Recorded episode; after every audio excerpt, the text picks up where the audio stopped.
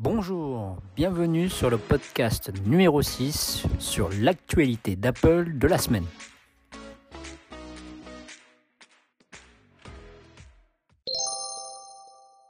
Il semblerait qu'Apple prépare un iPhone pliable pour 2023 avec un écran 8 pouces avec écran OLED QHD+.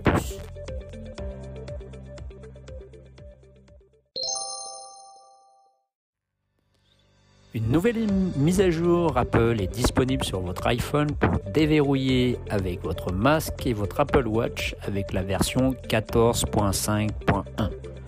Désormais, les applications ne pourront plus vous traquer grâce à Apple.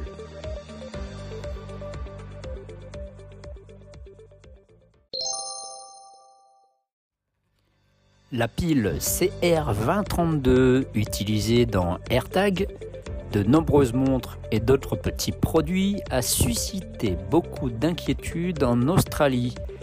Depuis 2013, trois enfants sont décédés après les avoir avalés et une vingtaine d'enfants par semaine sont emmenés aux urgences pour la même raison.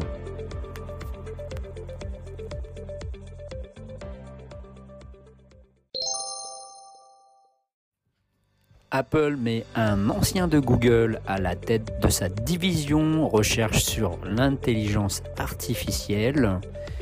Ils viennent de recruter Sami Benjio pour diriger une nouvelle unité de recherche dédiée à l'intelligence artificielle. Ce dernier vient de démissionner de chez Google après 14 ans de bons et loyaux services.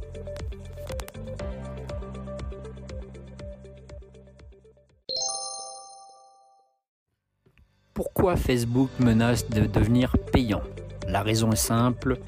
Facebook a franchi une étape en déployant en Europe et aux États-Unis un pop-up expliquant pourquoi l'application a besoin de vous pister.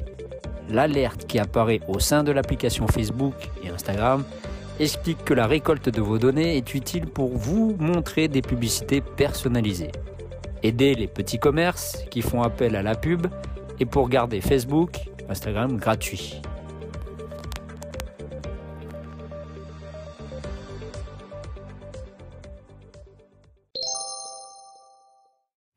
L'Apple Watch 8 pourrait surveiller votre tension, votre glycémie et votre alcoolémie.